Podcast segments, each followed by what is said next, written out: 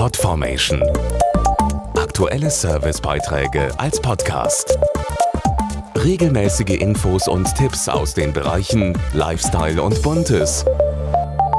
Ganz egal, was Ihnen die Wetterfrösche erzählen, der Juni wird heiß. Denn wegen der EM in Polen und der Ukraine ist ein ganzer Kontinent Feuer und Flamme für Fußball. Eine aktuelle Studie des Bundesverbandes der Hörgeräteindustrie hat jetzt herausgefunden, warum fast jeden von uns solche Sportereignisse so brennend interessieren. Das Ergebnis? Es ist die gute Stimmung, die so ansteckend ist und sich wie ein Lauffeuer unter den Fans verbreitet.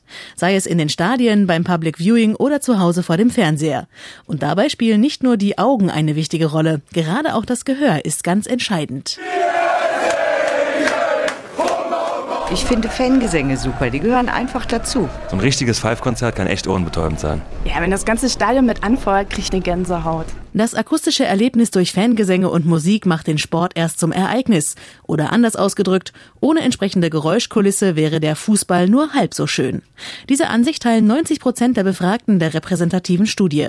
Irgendwann kann bei aller Begeisterung der Lärm aber auch mal zu viel werden, weiß Hans-Peter Bursig, Vorstandsvorsitzender des Bundesverbandes der Hörgeräteindustrie. 41 Prozent der Befragten finden, dass ein übermäßiger Geräuschpegel die Stimmung negativ beeinflusst.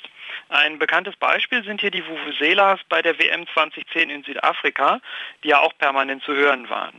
Fest steht aber, der Hörsinn ist für den vollen Genuss eines Sportereignisses unverzichtbar.